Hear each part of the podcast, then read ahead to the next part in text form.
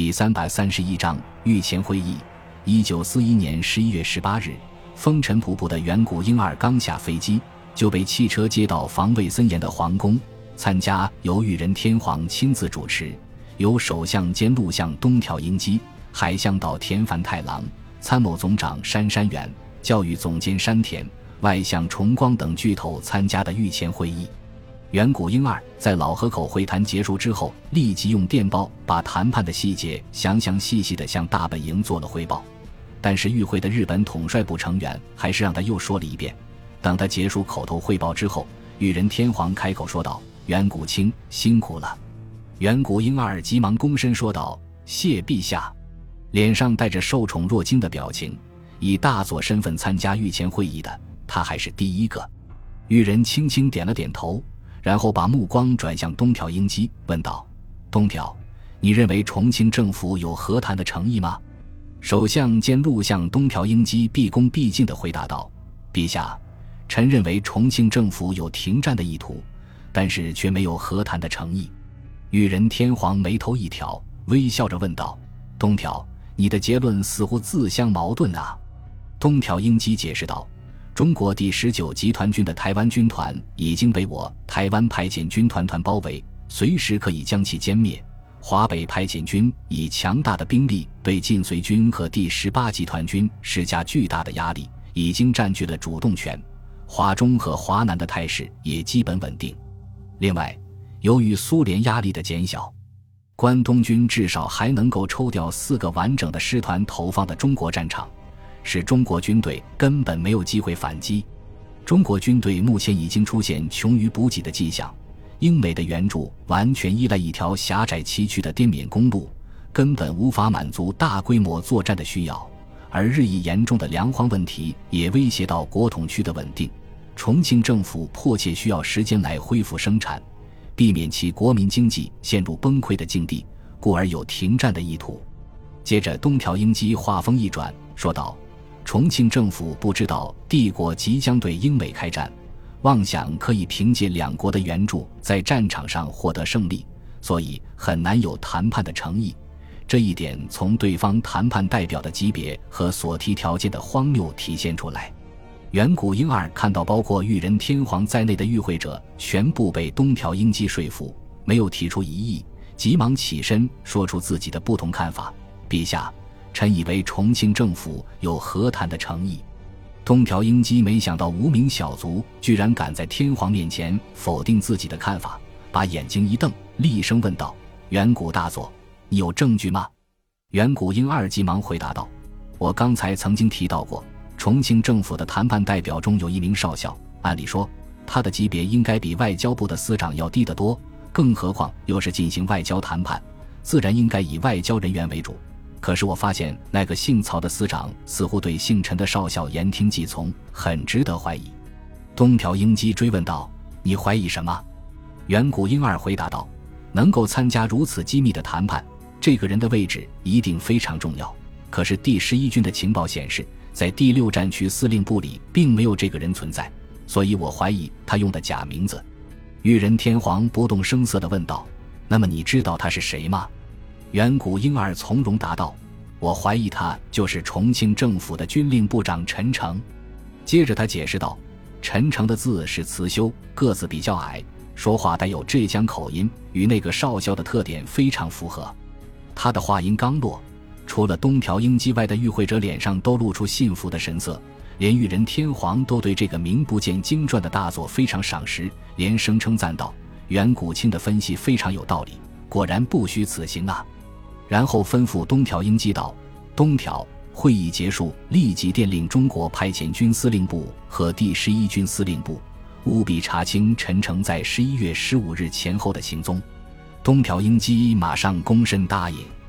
重光外相带着喜悦的神情说道：“既然重庆政府有谈判的诚意，帝国应该立即派出更高级别的代表，展开外交谈判。”使陆军早日从中国战场这个泥潭中脱身，在东南亚大展身手。东条英机非常赞同重光的观点，他说道：“苏德战争爆发之后，德军势如破竹，已经推进到莫斯科城下，估计只要再花上一至两个月时间，就能够彻底粉碎苏军的抵抗，取得决定性的胜利，从而成为欧洲的主宰。大日本帝国作为轴心国的重要成员，如果仅仅局限在中国战场，放弃对亚洲乃至太平洋地区的征服，不但无法向盟友交代，而且有可能在未来的世界权力分配当中失去说话的权利。因此，必须加快与重庆政府谈判的步伐，使陆军能够抽调尽可能多的部队到东南亚战场，在最短的时间内占领上述地区。然后在近东与从土耳其而来的德军会师，会攻苏联。海相岛田繁太郎补充道：“我们海军部此前因为担心陆军不能提供必要的兵力，所以制定空袭美国太平洋舰队司令部所在地珍珠港的计划。如果兵力充裕的话，就可以在彻底摧毁夏威夷的海空力量之后登陆，既能切断美国与澳洲的联系，也可以把这里作为轰炸美国的前进基地。”在彻底肃清太平洋地区的美国海军之后，帝国海军将西出印度洋，策应德意在北非的战士；陆军则可以在完全控制东南亚之后登陆澳大利亚。这样一来，英美在全球的势力范围将所剩无几。陆军在美洲本土登陆，德军攻占英伦只是时间问题。参谋总长杉山元信心十足地说道：“我认为，在占领东南亚之后。”一直困扰帝国的橡胶、锡、钨、煤、石油和大米等战略物资问题将迎刃而解。帝国陆军完全有能够同时在北方向苏联发动攻势，把广阔的西伯利亚变成帝国的版图。教育总监山田看到众人都沉浸在对未来的美好憧憬之中，急忙泼上一盆冷水。他说道：“诸位，如果完全满足重庆政府的条件。”势必失去在中国的驻军权利。我想，中国派遣军司令部肯定不能接受这样的结果，同时也无法保证通往东南亚的航路安全。毕竟，中国民间的反日情绪是相当强烈的，中国政府随时都有可能采取敌对行动。更何况，英美等国还会极力拉拢。裕仁天皇点了点头，说道：“山田清说的很对。”我们必须防止出现养虎为患的情况。虽然孙百里不是亲英美的派系，但是抗日的态度却非常坚决。现在和帝国谈判只是迫于形势，一旦情况稍微好转，会做出什么举措就很难说了。东条英机连忙打消天皇的疑虑，他说道：“我可以向陛下保证，中国派遣军绝对不会提出反对的意见。重庆政府想利用停战的机会积蓄力量。”我们又何尝不是这样？中国亟待解决的问题多不胜数，即使没有战争的干扰，也至少需要五六年的时间。如果要达到和大日本帝国分庭抗礼的地步，至少需要二十年的时间。而我们却最多只要两到三年的时间就可以征服东南亚，从而具有压倒性的人力和物力，再以空前强大的兵力再战中国，绝对能够一举击溃中国军队，实现完全征服亚洲的目标。参谋总长杉山元建议道：“我们还可以在从关内撤军之前，最大限度地武装南京政府的军队，给中国留下内乱的隐患。到目前为止，南京政府的军队总数已经接近百万之众，其中相当数量是直接从重庆投降过来的正规军。只要严加训练的话，和重庆军队还是有一战的实力。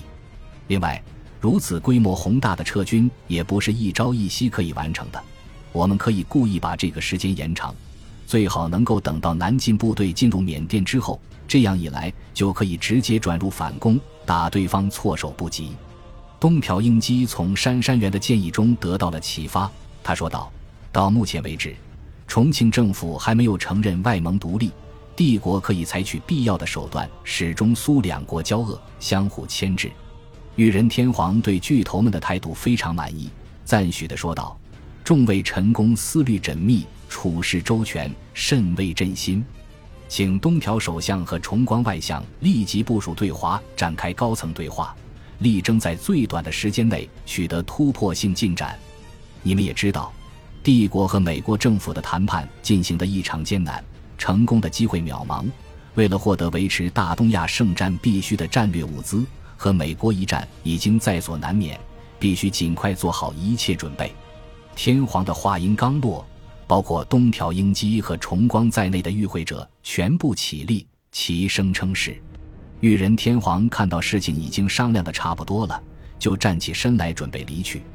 在经过远古婴儿身边的时候，突然停住脚步，亲切地问道：“听说你和重庆政府的行政院长是帝国大学的同学，这是真的吗？”远古婴儿急忙点头称是。裕仁天皇点了点头，然后头也不回地说道：“重光卿，朕以为远古清完全能够胜任对重庆政府的谈判任务，就不用再另外挑选人手了。远古清现在的职务不是很合适，你们酌情安排一下。”要能够和他的任务相适应。说完之后，裕仁天皇缓步走出会议室，让统帅部的巨头们去商量谈判的细节问题。